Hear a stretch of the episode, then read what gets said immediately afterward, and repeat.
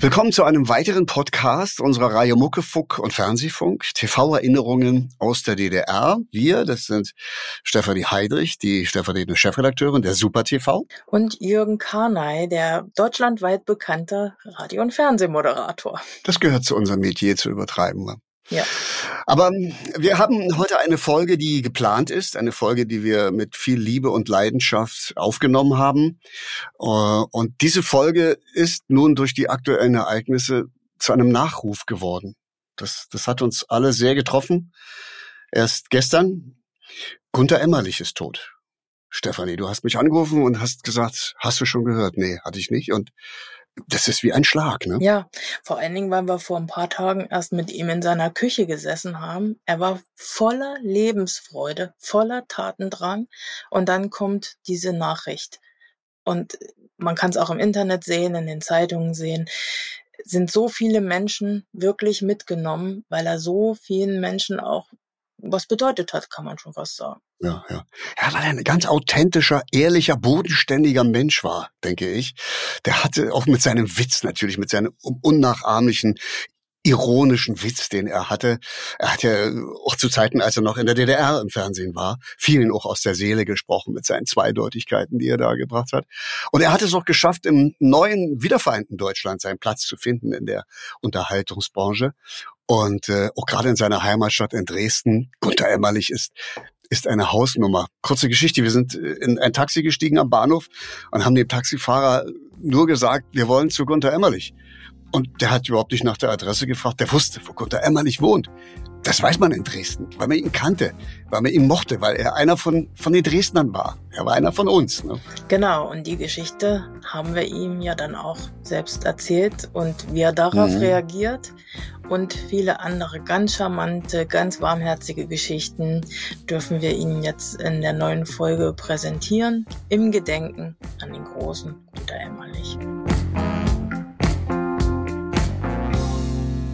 Ganz ehrlich, es ist ein großer Augenblick, äh, hier zu sein, zu sitzen auf dem Weißen Hirsch in Dresden äh, und ohne dem Taxifahrer zu sagen, wohin man will, einfach nur sagen, äh, bring uns zu Gunther Emmerlich. Der wusste sofort, wo er hinfahren musste. Wir sind bei Gunther Emmerlich. Das Danke, dass wir hier faszinierend. sein dürfen. Herzlich ja, willkommen.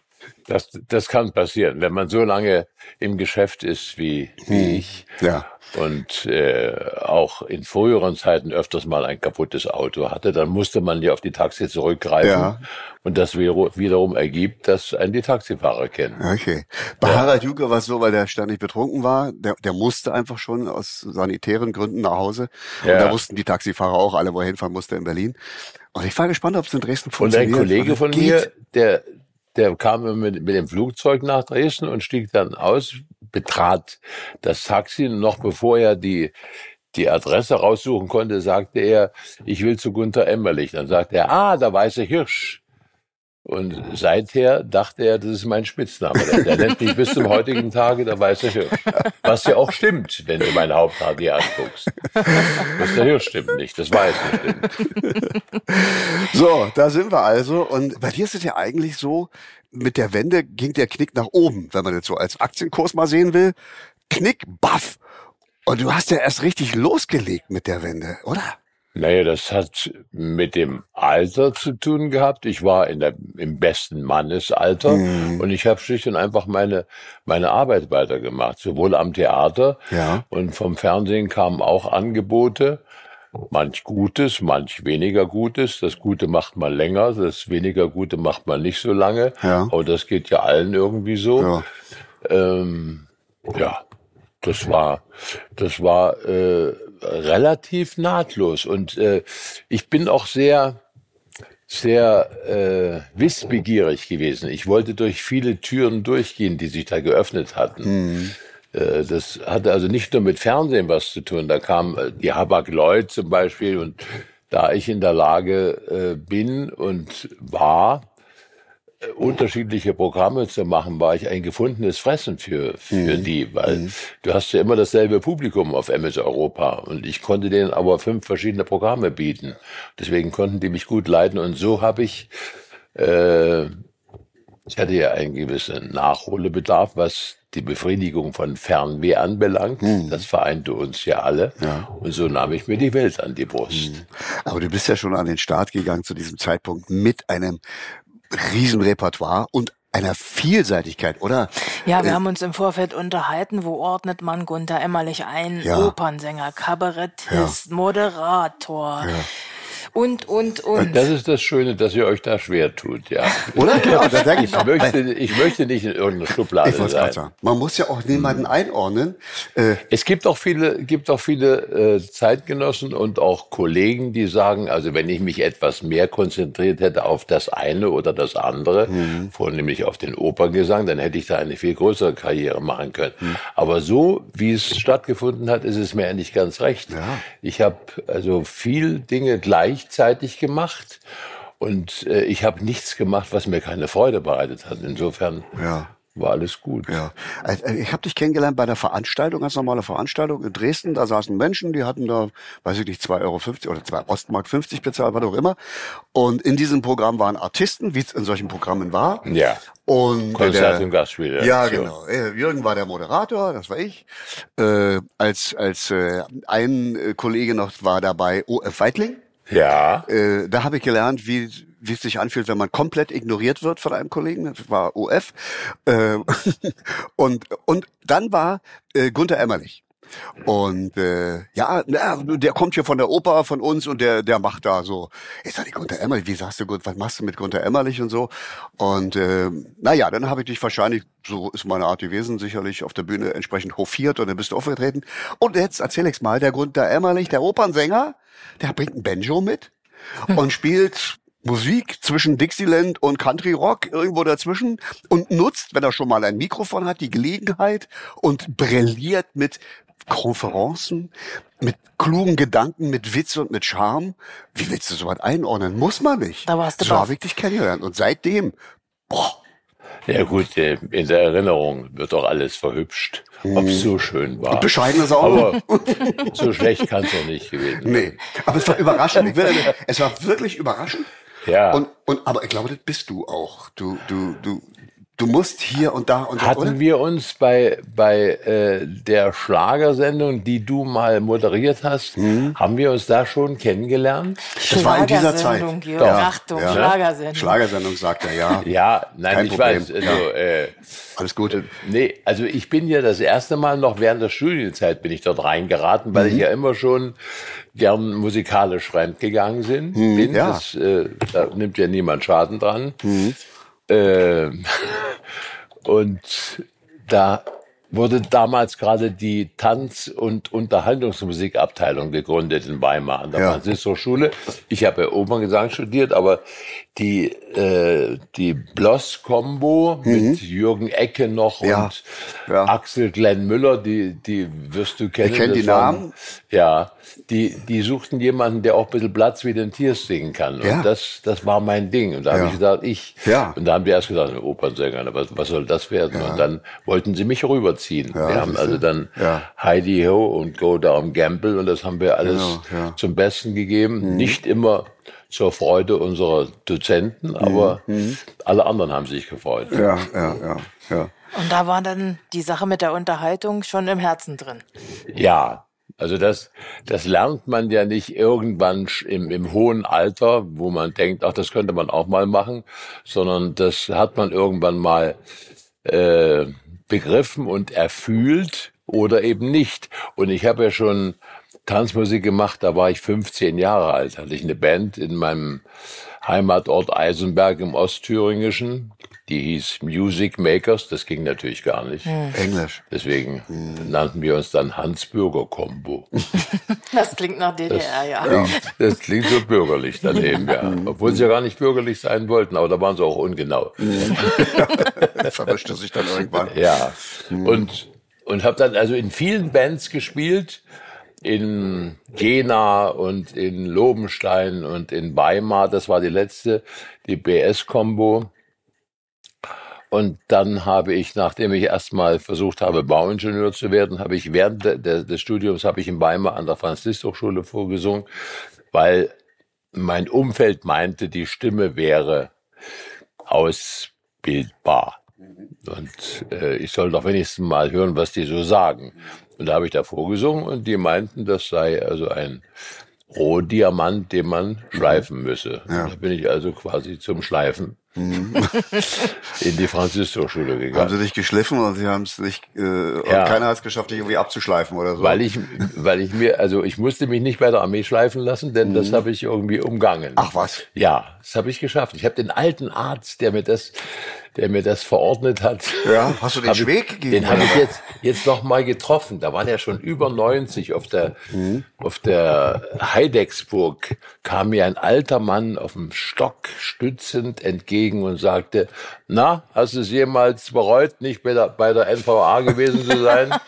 da habe ich ihn sofort eingeordnet. Das war Dr. Eismann, ja. der Sohn von dem Hausarzt schon meines Großvaters. Mhm. Der hat mich, also der Vater von ihm hat mich auf die Welt gebracht. Und er hat die Voruntersuchung gemacht für die NVA. Und ja. ich betrat äh, die Gemächer des Arztes und er sagte als erstes, hast du Lust dahin zu gehen? und ich sagte nein. Da hat er gesagt, gut, dann müssen wir uns was einfallen lassen. Und da hat er sich was einfallen lassen. Ich hatte also quasi eine Krankheit, die ich nicht hatte, aber die man nicht nachweisen kann. Ja. Ich bin drumherum gekommen. gekommen. Ich habe den Diamanten schleifen lassen, ja. nicht mich. Ja. Um, ja. So, und da warst du mittendrin im Showgeschäft. Ja, ich habe aber äh, das beruflich noch nicht so im Auge gehabt. Also meine, meine Musiklehrerin, die hat als, als erste entdeckt, dass man die Stimme öffentlich vorführen kann. Mhm ohne dass jemand erschrickt. Mhm. Und dann habe ich also so Solo-Parts mhm. singen müssen, immer mit, mit roter Birne, logischerweise. Meine, meine Kumpel fanden es auch nicht so toll dass man da so da vorne rumstand. Mhm. Ähm, aber die Mädels fanden es gut. Ja, und das hat mit zunehmendem Alter mich das auch intensiver betreiben lassen. Also die Gesangslehrerin hat als erstes etwas entdeckt, was ich aber nicht so ernst genommen habe. Dann habe ich aber viel Mucken eben gemacht ja. bei der Konzert- und Gastspieldirektion mhm. und auch außerhalb der Konzert- und Gastspieldirektion. Mhm. Die wusste nicht immer Bescheid, dass man einen Auftritt hatte. Ja. Und ja, und dann mit Schauspielern zusammen und äh, die Schauspieler machten ihre Geschichten und irgendwann stellten die fest, dass ich also das mit den verbindenden Worten, die haben so ausge also gelernte Gedichte aufgesagt ja. und äh, ich wollte doch mehr, dass man einfach das gesprochene Wort benutzt mhm. und da haben sie mich das machen lassen und da waren die das los und mhm. ich habe das gerne gemacht, ja. hat mir Spaß gemacht, mhm. gab es auch drei, drei, vier Mark mehr und dann kommst du irgendwann auch mal zu Leuten, die etwas zu sagen haben. Mhm. Also man tritt in Berlin auf und dann sitzt quasi äh, irgendeiner vom Rundfunk sitzt da mhm und, und sagt, wir, wir müssten mal ins Gespräch kommen. Hat sich nie was getan. Ich kann mich erinnern, Heinz Quermann hat mich erlebt hier in Dresden bei Stumpi. Der hatte hier einen Stammtisch ja. im, im Kulturpalast. Ja. Und da war ich sehr oft und einmal ja. war auch, weil wir damals schon zusammen gemuckt haben, also mhm. sind viel über, über Land gefahren und waren auch befreundet bis zum heutigen Tage. Und dann hat mir Quermann gesagt, du musst mir mal deine Adresse geben da könnte ich was machen für dich. Mhm. Dann habe ich nach einem halben Jahr bei ihm angerufen und habe gesagt, ich hätte ganz gern meine Adresse wieder, weil du hast nichts gemacht für mich.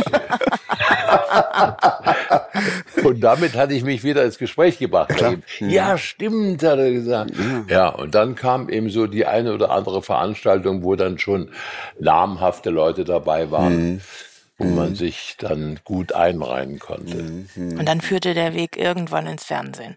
Ja, also äh, dass, dass es da einen Opernsänger gibt, der auch ein bisschen was Jerziges singen kann, auch Chanson singen kann, das hatte sich in der Branche rumgesprochen. Dann hatte ich schon mal so einen so einen Auftritt in einer Chansonsendung mit Hans-Georg Stengel zusammen. Ja. Und äh, dann hatte ich aber mal Schwierigkeiten mit der Staatsmacht, war mal drei Wochen in Untersuchungshaft und da war ich schon mal eine Weile weg vom Fernsehen. Ähm, Warum? Ist ja auch nicht die Eintrittskarte in die weitere Abendunterhaltung im Fernsehen. So nee, das war, äh, das, das war nicht sehr hilfreich, ja. Mhm. Aber ich bin mir treu geblieben. Ja, ja. Wie ist es dazu gekommen? Das ist eine, eine endlos lange Geschichte. Also ich wollte nachts, wo überhaupt kein Auto, nichts mehr fährt, meistens auch keine Straßenbahn. Die eine Straßenbahn, die aber kam und die nächste kam dann in drei Stunden, die wollte ich äh, nehmen, um nach Laubegast zu fahren. Da musste ich über die Kette springen, wo aber kein Auto kam. Und der Polizist hat mich dann mit einfacher körperlicher Gewalt, das heißt, er hat mich an meinem Parker geschnappt, das mit drei Knöpfe fehlten, hat er mich rausbuxiert aus der Straßenbahn und da habe ich ihn beschimpft. Weil ja die nächste Bahn erst in drei Stunden kam. Und es gab auch keinen Grund, mich dort rauszuholen. Und dann war im, im Nu waren andere Polizisten da, die haben mich dann mit auf die Wache genommen, haben mich erstmal zusammengeschlagen. Dann haben sie mich nach Hause äh, geschickt und am nächsten Tag kamen sie dann und dann war ich in Untersuchungshaft drei Wochen lang keine gute Verpflegung. Ich habe aber Tüten geklebt. Ich habe also immerhin eine Erfahrung, die nicht alle Menschen gemacht haben. Und dann hatte ich einen sehr gütigen Intendanten, der den Genossen klar gemacht hat, dass ich kein Widerstandskämpfer bin, sondern ein anständiger Mensch. Denn die wollten ja eigentlich, dass der Angriff auf den Polizisten, der verbale, ein Zeichen meiner politischen Grundhaltung gewesen wäre. Und dann hätte ich drei Jahre bekommen. Und das hat aber mein Intendant, kann man ruhig benennen, Gott hab ihn selig, Dr. Seger, der hat das verhindert. Der hat sich für mich eingesetzt. Mhm.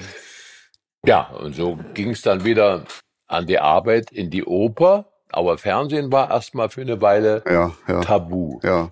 Und dann gab's die Eröffnung der Semperoper 1985 am 13. Genau, Februar. Genau, die Wiedereröffnung und, nach der Und da war ich mit dabei ja. und da wollte ja jeder irgendwie von diesem Ereignis ein Klar. bisschen was davon abhaben. Hm. Und so lud mich Gisela May in ihrer Sendung Fundgrube ein. Ja. Und da habe ich sehr unterschiedliche Sachen gesungen. Mhm. Also Frau May hat mit mir ein längeres Gespräch gemacht. Und da habe ich wohl insgesamt einen einen recht ordentlichen Eindruck, gemacht. Ja. ja. Und, und auch ein bisschen mit Kalkül mal Palette gezeigt, ne? So, auch vom Repertoire her, denke ich. Also das macht ja jeder, ja. jeder Fleischer legt ja ins Schaufenster ja, das, ja, ja. was er da hat. Ja. Mhm. Ne? Es sei denn, er hat mhm. eine Star. Ja. Dann, dann legt er ihm bloß die Leberwurst rein. Aber die beim DDR-Fernsehen haben dann gemerkt, dass sie da auch wieder einen Rohdiamanten gefunden hatten. Wie kam es dann zum ersten Angebot? Ja, da, da ich also bei Frau May den Eindruck vermittelte, dass ich auch in ganzen Sätzen sprechen kann, hat man mir die Nacht der Prominenten angeboten. Oh. Da habe ich den Zirkusdirektor gegeben. Mhm. In dieser Show übrigens war ich zu Gast und habe mit Tamara Danz eine Zaubernummer gemacht. Ich weiß. Du weißt das, ja. Ich gut. weiß. Ja. Ja. Mhm. Und Bernd Walter hat hat mit Jutta Deutschland auf, auf, dem, auf dem Seil getanzt. Ja. Ja. Das war eine tolle Sendung. Also ich bin der, nicht nachtragend, aber ich merke mir alles. Ja. Hm. ja. Ja, ja, ja. Gut, dass du nicht nachtragend bist, weil es gab einen verbalen Schlagabtausch zwischen uns beiden, der mir im Nachhinein bis heute ja, man kann ja wirklich sagen, noch peinlich ist. Kannst es gab ein, es gab ein, äh, es gab ein, wir haben da schon mal drüber gesprochen. Das, ja. das hast du wirklich vergessen und es ist blöd von mir, dass ich es jetzt wieder aufwärme, aber vielleicht ist es eine Geschichte. Äh, ich habe im, im, ja, im, im Trauma des Erfolges und der, der Bescheuertheit, die man dann manchmal hat, in dem Alter mit Testosteron, habe ich ein Wortspiel gemacht. Ja. Und zwar habe ich, äh, in welchem Zusammenhang weiß ich nicht mehr, jedenfalls lief es auf Gunther Jämmerlich hinaus.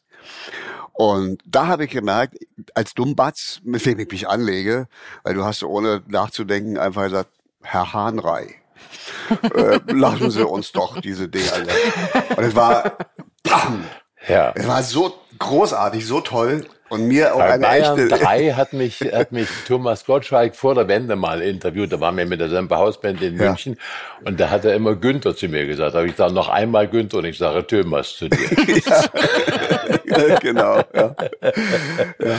Nee, also das, das jämmerlich liegt ja auch so auf der Hand. Ja. Also da, da bin ich, du darfst nicht denken, dass du da als erster Wollte drauf sagen, bist. Bin ich da bin ich schon mit sieben drauf gekommen. Ja, ja, stimmt, ja, ja, Und daran sieht man schon, in welchem Reifegrad ich mich befinde.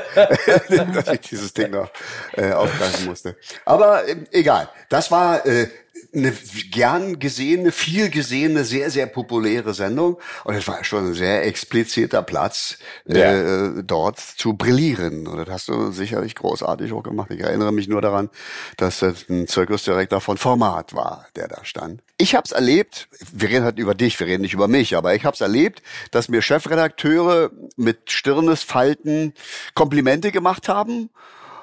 Und dann, dann wartest du schon immer auf das Aber. Ja. Äh, und das habe ich sehr, sehr oft erlebt. Und wir haben es dann zum Prinzip gemacht, dass die Generalprobe, der Durchlauf einer Fernsehsendung außerordentlich lustig, unterhaltsam und spaßig war. Aber ein Grund, um in Klasse zu gehen eigentlich. Aber unter Kollegen ging das. Und alle wussten, na mal sehen, wie die Sendung dann wird. Wie war's denn bei dir? Denn du hast ja vieles von dem, was wir nur im Verborgenen an Späßen gemacht haben, ja. mit in deine Sendung genommen. In die Schokolade zum Beispiel. Ich hatte ja diesen, diesen Programmpunkt, wo ich also die besonderen Gäste auf meinem Sofa sitzen ja. hatte, mit denen ich Gespräche geführt habe. Du mhm. kannst ja, du kannst ja Moderationen vorbereiten, du kannst Überleitungen dir vorbereiten und Gedanken machen, aber Gespräche, äh, da musst du nehmen, was, was der Partner mhm. dir rüberreicht und da musst du das Beste draus machen ja. oder er macht das Beste mhm. draus und du lässt ihn einfach nur glänzen. Ja. Das ist, äh, im besten Falle, wenn du ein gut erzogener Mensch bist. Das ist aber schwer vor, mhm. vorzubereiten, ja, sowas. Ja. Und dann habe ich manchmal, wenn das, wenn das Gespräch entsprechend lief, habe ich, habe ich dann während der Aufzeichnung gesagt, jetzt können wir über alles reden. Das wird sowieso nicht gesendet. Ja. Dann haben wir eine Viertelstunde über alles geredet. Ja, ja, ja. Und das wurde auch nicht gesendet. Ja, aber es wurde aber wir haben immer gesendet. so lang gemacht, dass ja. am Ende nach dem Schnitt noch ja. anderthalb Stunden übrig blieb. Ja. Das war, das war ja wichtig. Ja, ja. Das war und, ja und einiges von dem, Aufgabe. wo man vielleicht denken könnte, das wurde nicht rausgeschnitten, ist trotzdem drin geblieben. Also äh, da habe ich ich habe mich neulich dran dran erinnern lassen bei bei einer einer Sendung haben sie mich mit mit meinem alten verdreckten und verrosteten Volga überrascht. Mhm. Ich hatte, ich hatte wirklich so ein ungepflegtes Ding, also der sollte so auch so ein bisschen das Land abbilden. Das war mhm. ja auch in diesem Zustand. ja. Deswegen hatte ich das nicht mehr gepflegt. Ja. Das passte irgendwie ja. in die Landschaft. Ja. Ja. So, und dann hat mich der Moderator gefragt, äh, wie bist du denn zu diesem Volga gekommen? Da habe ich gesagt, ich habe ich hab die Bestellung ein bisschen unleserlich geschrieben. Ich wollte eigentlich ein Volvo. und da habe ich gesagt, das senden sie eh nicht. Das haben sie aber gesendet. Ja. Weil es gab ja Volvos. Ja, ja, richtig, ja, ja genau. Ja, und wo ich am meisten gestaunt habe, das äh, macht's am deutlichsten dass wir immer wieder versucht haben, irgendetwas hineinzubringen, wo wir mhm. dachten, naja, vielleicht klappt's. Wir wussten auch bei vielen Dingen, da stürzen sie sich drauf. Mhm. Das kommt in jedem Fall nicht. Ja. Dafür kommt was ja. anderes mhm. rein, ja. was sie was sie nicht gemerkt haben. Und, und manchmal hat man sich gewundert, dass es drinnen geblieben ist, obwohl das war eigentlich gedacht, damit sie sich drauf stürzen. Mhm. Also in Altenburg im Theater, die Schokolade war ja immer in einem Theater und da mhm. waren die äh, Künstler auch zu Gast, meist die mittlerweile einem großen Publikum bekannt sind, die aber dort, in dem Fall in Altenburg, mhm. ihre Karriere begonnen haben. Mhm. Jürgen Fori begann seine Karriere mhm, ja. in Altenburg und der war ja damals der Oberleutnant bei, bei der, Hübner beim Polizeiruf, Polizeiruf 110 und da habe ich so ein altes Telefon in die Hand genommen und gesagt, meinen nächsten Gast bitte ich per Telefon auf die Bühne. Wir waren kurz vor einer Wahl in der DDR. Ich wähle eine Eins, ich wähle noch eine Eins. Und was wählen wir am Ende immer? Eine Null. so subtil, und, das haben die DDR-Bürger verstanden auch. Und da ne? haben die Leute getobt, ja. ja aber, ja, aber die Genossen haben es offenbar nicht begriffen. Ich weiß es nicht. Ja, Jedenfalls wurde es gesendet. Ja, ja. ja. ja. Wahnsinn. Also ich in meinem Alter erinnere mich vor allem an die Sache mit dem Schokoladenmädchen und Helga Hahnemann, weil ja. ich bin Jahrgang 1980, das waren dann die ersten Szenen, die ich dann auch so richtig verstanden habe im Fernsehen und wie ich gemerkt habe vor dem Fernseher, wie meine Eltern so, oh, was haben die beiden da jetzt gesagt? Und ja. sich so anguckten. Das haben wir, da haben wir ganz geschickt gemacht, weil du gerade Generalprobe gesprochen hast. Äh, wir haben uns bei Helga zu Hause getroffen und das war einer der wenigen Kessel, der live kam. Mhm. Die waren ja meistens nicht live. Mhm. mhm. Der war aber live. Und dann haben wir uns das ausgedacht mit der mit der äh, Erleuchtung von unten mhm. und noch so zwei drei Bemerkungen. Und da hat die Helga gesagt, das lassen wir einfach mal bei der Generalprobe weg. Genau. Und das war klug. Ja. Weil ansonsten wären die ganzen Schönen Dinge. Streicher alle. und Schreiber gekommen und hätten gesagt, das lassen wir bitte weg. Ja? Wir haben es am Abend gemacht. Ja. Was den, was dann die Folge hatte, dass bei der Wiederholung es rausgeschnitten wurde. Dann kam die Wende. Da haben sie nochmal eine Sendung gebracht, da war es wieder drin. Ja. Jetzt müssen wir, glaube ich, für die Hörer einmal kurz sagen, was der Stein des Anstoßes war. Ihr wart beide auf der Bühne und äh, du sagtest dann, heute kommt die Erleuchtung von unten. Und das war schon die erste Bemerkung. Das war die, die nee, also äh, sie hat gesagt, ich, ich will auch mal auf dein Sofa mal so ein Interview, das du da mit, mit mir machst. Und dann standen wir auf einer Bühne, die war von unten beleuchtet und da habe ich gesagt, aber hier, das ist doch auch ein schöner Ort. Guck mal, hier kommt die Erleuchtung von unten. Und das war zu DDR-Zeiten, das Publikum war unheimlich wach. Da musstest du nichts erklären. Das haben die sofort begriffen. Und dann habe ich ihr erklärt, ich habe Just a Gigolo gesungen. Da gab es so eine schöne, äh, jatzige Variante. Und die, die habe ich gesungen. Und Gigolo, und hat sie sich dumm gestellt und gesagt, was ist denn das? da? Gigolo. Und da habe ich gesagt, das ist ein ein gut aussehender, nicht allzu großer, schwarzhaariger Frauenverführer. Na, ist der ja auf dem Leib geschrieben, hat sie zu mir gesagt. Das war sehr frech, aber richtig. und, und dann habe ich gesagt, wie, wie dir das Schokoladenmädchen. Sie kam ja als Schokoladenmädchen. Und dann habe ich aber hinten angefügt, aber tröste dich, wir sind nicht die einzige Fehlbesetzung in dieser Genau. Zeit. Und der Saal ging Ja, der wahrscheinlich ab. Und da Also- saß wahrscheinlich, saßen einige an dem Hebel. Ja, genau, richtig. Es war ja. jeder auch so ein bisschen sein eigener Generalsekretär. Ja, klar. Ne? Ja. Ich weiß, ich habe hab mir wieder irgendwelche unbotmäßigen Bemerkungen gemacht und überall hing ja der Honecker rum. Ja. Und der lächelte doch immer so suffisant. Ja, ja. Da habe ich gesagt, ganz so falsch kann ich mit meinen Bemerkungen nicht gelegen haben, weil der Genosse Honecker lacht immer noch. Und dann kam irgend so ein Generaldirektor Ja. und sagte, das lassen Sie auch das nächste Mal weg. Hm, hm, ja. Was ich natürlich nicht Ja, gemacht klar, habe. keinen Grund. Gab's denn nach dieser Schokoladenmädchen-Szene im Kessel auch irgendjemanden, der kam und sagte, du, du, nicht nochmal? War das nötig? Hm, ja. wurde, wurde der Helga und, und mir gesagt. Und dann haben wir gesagt, das ist so rausgerutscht Ja. irgendwie, ja, Hm. weil wir es ja bei der Probe auch nicht Ah, ja. gemacht haben. Hm, ja, ja. Und insofern war es auch nötig. Aber es gab ja verschiedene Prinzipien, mit so etwas umzugehen. Also ein, eine Methode war, den Schweg zu geben nach, danach. Das ist mir so rausgerutscht. Ja, wie es bei Künstlern so ist. Ja, ne? solche Ja. Sachen. Es gab verschiedene Methoden. Aber das- es war schon immer so ein bisschen so auf Messerschneide, wie weit kann man gehen? ja, ja, klar. Und stimmst du mir zu oder nicht? Man hat dann auch versucht, so weit wie möglich zu probieren, wie weit kann ich denn gehen? Immer wieder. Oder? Und das war auch spannend. Ja. Und das war auch äh, äh, intellektuell eine Herausforderung. Herausforderung, ja. Absolut, ja, ja, ja.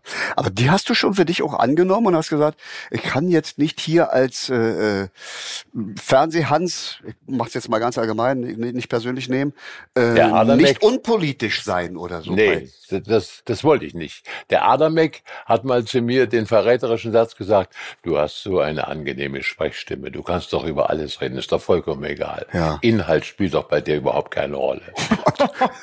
also der, der wollte mich quasi dazu bringen, irgendwas zu erzählen. Ja, ja, ja. Ja, aber bitte Ganz leuchte, harmlos. leuchte doch nicht immer so in die, In die dreckigen Ecken. in die dreckigen Ecken Ja, rein. ja. ja. Es geht doch auch ganz harmlos. Du klingst doch so gut. ja, eben, aber, wie, wie, eben, wie, ja. aber wie bescheuert wird man Und dann? ich kann dir auch ein Auto besorgen. ja, ist Da, ja, da hat er seinen Arm um mich gelegt, da dachte ich, nee, das machen wir jetzt mal nicht. ja. Das waren die Tricks des Hm. Fernsehchefs der Da DDR. bin ich bei dem alten Wolga geblieben.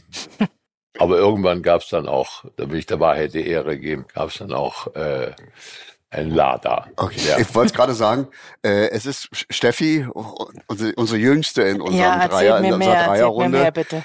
Äh, und viele Hörerinnen und Hörer und dieses Podcast fragen sich sicherlich auch jetzt, wie manchmal so müssen wir ein paar Sachen erklären. Also es gab ja die verschiedenen Methoden. Entweder Strafe, weg, raus aus dem Fernsehen oder du, du.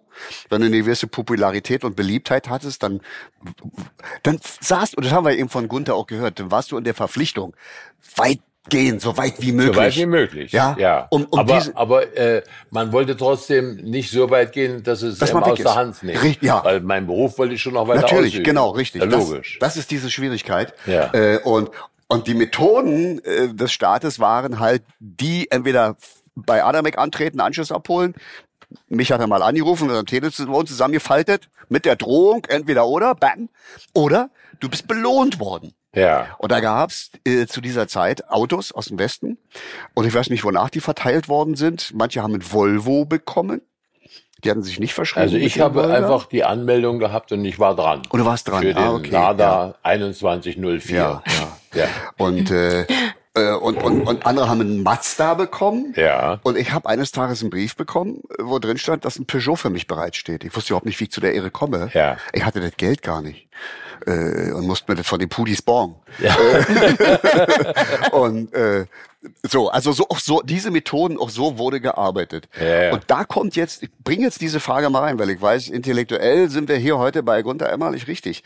Äh, es gibt ja Stimmen, die sagen, naja, komm, ihr habt euch doch alle zum Kasper des Systems gemacht. Ihr habt dem doch, auch wenn ihr versucht habt, aufmüpfig zu sein, ich provoziere jetzt wirklich mal mit, solche Stimmen Ja. hört man ja, äh, ihr habt euch doch Tatsache dem unterworfen und, und habt den Narren gegeben für dieses System Kaufen lassen, ja. kaufen lassen, wie auch immer bestechen lassen oder wie geht man denn mit sowas um? Ich würde das gerne mal von dir hören. Also die Gage äh, wird von denen, die sowas behaupten, erstmal prinzipiell überschätzt.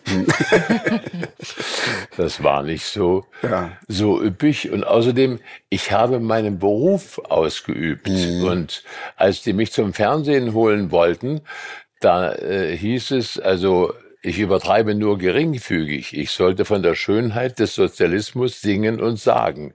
Und eine lange Treppe runtergehen, natürlich mit rotem Teppich. Ja. Mhm. Und dann habe ich gesagt, also ich glaube, äh, ich war damals schon mit Stumpi oft aufgetreten, mit anderen Kabarettisten. Ich glaube, es gibt viel Nennenswertes in diesem Land, was noch nicht so läuft, wie wir uns das vorstellen. Und das muss man doch zumindest benennen dürfen, so Ja. etwas. Äh, naja, dann probieren wir das mal. Also das haben sie ungern gemacht, aber ich hätte es mir ungern verbieten lassen. Ja. Und die Mischung war es dann auch. Ja, ja. Mhm. Äh, natürlich hätte hätte man man hätte auch so weit gehen können. Ich habe das vorhin schon mal andeutungsweise erwähnt, äh, dass man anschließend nicht im eigenen Auto, sondern mit einem anderen Auto irgendwo anders hingefahren wäre, nämlich nicht nach Hause. Da hätte ich aber nicht gekonnt. Mhm. Ja, ja. Da hätte ich meinen Beruf nicht weiter ausüben Ja. üben können, hätte meine Familie in Schwierigkeiten gebracht. Mhm. Und äh, bei meinem bei meinem erlernten Beruf muss ich ja immer noch sagen, gut zu singen war in der DDR nicht verboten. Mhm, Nee. Aber du bist ja auch im Kabarett immer wieder an die Grenze des Machbaren gegangen. Also es war schon eine sehr bewusste Entscheidung auch. ja, Äh, das, immer das hing aber damit zusammen, dass ich auch ohne Fernsehen schon Kontakt zu Kabarettleuten hatte und ich durchaus auch äh, eine, eine kritische Einstellung zu unserem Hier und Heute hatte. Die habe ich immer noch. Man muss immer eine kritische Haltung äh, zu der Welt haben, in der man lebt, weil es gibt keine Welt, wo alles in Ordnung ist. Und in der DDR war noch weniger in Ordnung, als man annehmen durfte. Mhm. Du hast Stumpi schon zwei, dreimal genannt jetzt. Ihr seid Freunde bis heute. Äh, Du hast den Stammtisch angesprochen von Stumpi Ja. hier in Dresden. Äh, Stumpi hatte mich auch zweimal eingeladen. Ich war zweimal im Stammtisch. Und ich habe dann eine Erfahrung gemacht als Berliner, der im Fernsehen den Suppenkasper gemacht hat mit den, mit den Schlagern und den Popmusikern. Und ich habe gespürt, du kommst nach Dresden in eine eingeschworene Gemeinschaft. Nicht im Sinne von die klüngeln oder so, sondern das Dresdner Publikum und die Künstler, Stumpi, du, ihr wart, ihr wart Wir eingeschworen. waren auch wart, weit weg von, von Berlin. Und ich habe auch bei, bei ernsthaften Gesprächen, wo, wo es dann manchmal hart Ja. auf hart ging, das lässt du bitte weg. Dann sag ich, wenn er jetzt noch ein Stück weiter geht, dann fahre ich einfach nach Dresden und bin nach wie vor Opernsänger. Das ist auch was ordentliches. Mhm, mhm. Das hatte ich ja, Ja, als, ja. gewissermaßen als Erpressung sogar in der Hand. Ja, ja. Ich hatte ja was ja, ordentliches. ja.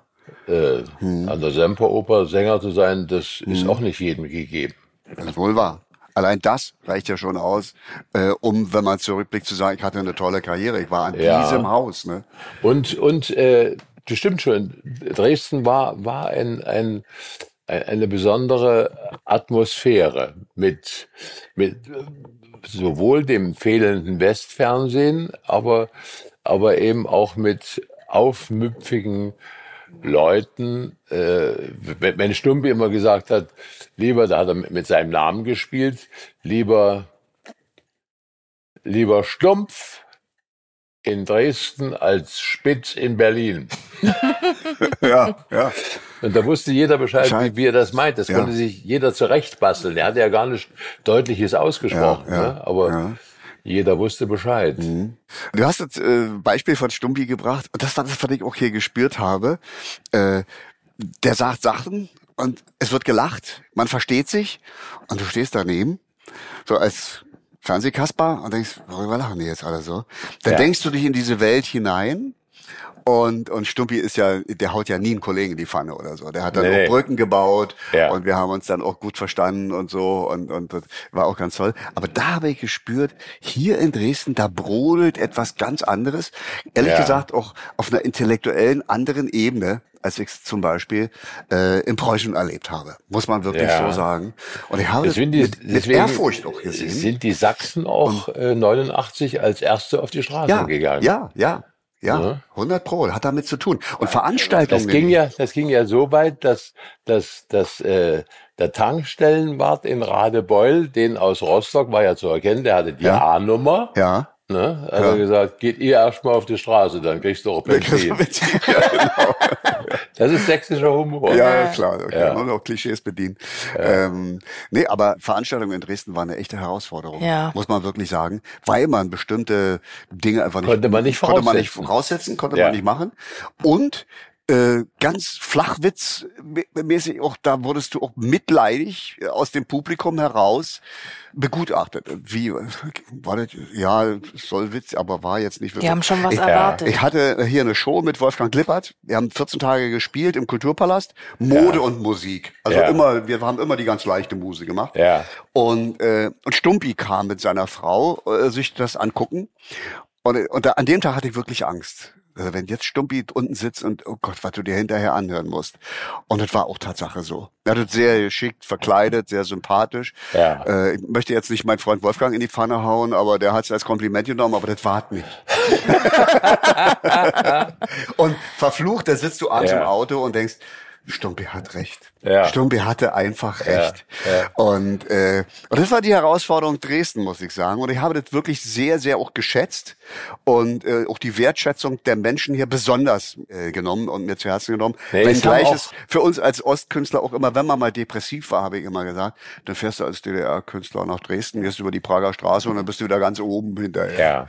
Ja. ja, die haben, die Dresdner haben auch zu ihren Künstlern ein, eine besondere Ja, Beziehung und ja. immer schon. Ja. Also wenn ich mit den älteren Dresdnern gesprochen habe und gefragt habe, war das auch früher schon so in der Zeit, die ich nicht beurteilen kann, dann sagten die, das war immer so. Hm. Ja, also ja. wenn wenn eine wenn ein eine Lissy Tempelhof oder Hm. ein Klaus Piontek sich beim Fleischer anstellte, Ja. dann gingen die alle ein Stück beiseite und haben gesagt, gehen Sie bitte vor. Ja, siehst du? Ja, ja, ja, ja. Ja, das hatte natürlich Vorteile Ja, zu DDR-Zeiten. Aber du bist auch äh, beglückwünscht worden für die ein oder andere Pointe, wenn du am nächsten Tag einkaufen gegangen bist. Oder die Leute haben dann durchaus auch Resonanz gegeben. Ja, das, also das, das ist immer das, äh, das schönste Kompliment, weil es ist das Unmittelbarste, was du vom Fernsehen erwarten kannst. Vom Applaus mal abgesehen, den du im, im Moment bekommst. Aber wenn die sich am nächsten Tag auf der Straße treffen und wir hatten ja auch noch anfänglich haben wir die Schnitte so gemacht, dass man sie nicht merkt. Also ganz äh, Ja. künstlerisch vollendet. Ne? Und irgendwann saßen wir hier an diesem Küchentisch und dann haben wir beschlossen, alle miteinander, wir machen die Schnitte jetzt so, dass es jeder merkt. Ja. Ja. Und dann haben mich die Leute auf der Straße angesprochen und haben gesagt, Ja. da haben sie doch was ja, ausgesucht. ja, ja, ja, ja. Und das wollten wir auch. Ja, ja. Darum waren sie wirklich groß. Äh, Steffi, bitte bremse mich. Ich will nicht ständig von mir erzählen, aber natürlich fallen mir da auch so Sachen ein, gerade so dieses Schnitt. Wir hatten eine Sketch-Sendung gemacht. Ja. Und äh, saßen alle in einer Regie im Friedrichstadtpalast und haben die alle angeguckt, die Kollegen, und wir gesagt, jetzt kommt's. Und vorher war Heinz-Florian Oertel, Porträt per Telefon. Und dann sagte äh, Heinz-Florian Oertel, ich erfahre gerade von der Regie, wir haben noch zehn Minuten Zeit. Äh, und hat dann mit seinem Gesprächspartner zehn Minuten ich sag, okay, das waren genau zehn Minuten, die sie aus unserer Sendung rausgeschnitten haben. Weil die, die Sendung, die danach war, war unsere. Die war Verstehe. kürzer, deswegen Ja. konnte er zehn Minuten länger Ja. machen. Ja. Und da hat man auch die Schnitte gehört. Also da, da ging es in der Kürze der Zeit wahrscheinlich auch nicht mehr anders. Das war ja auch live. ja. Da habe ich mir auch, da habe ich mir auch äh, die eine oder andere Bemerkung. Sind, da waren wir ja noch per Sie. Sind Sie denn zufrieden? Ich meine, Sie haben Erfolg und so. Äh, ich sage ja, aber es gibt so manche Hinweise, die ich zur Kenntnis nehmen muss. Also wenn ich jetzt gestern in der Zeitung gelesen habe, der Straßenwinterdienst ist auf den Winter vorbereitet. Ja, was denn sonst? Ja, ja. Also das, das habe ich dann schon, und Ja. das war ja live, das konnten sie auch nicht rausschneiden. Mhm, ja, ja, ja. Ja. Das ist übrigens auch so ein Begriff, der mir jetzt einfällt, Steffi. Ich weiß nicht, ob es den international gibt oder auch in, im Westen.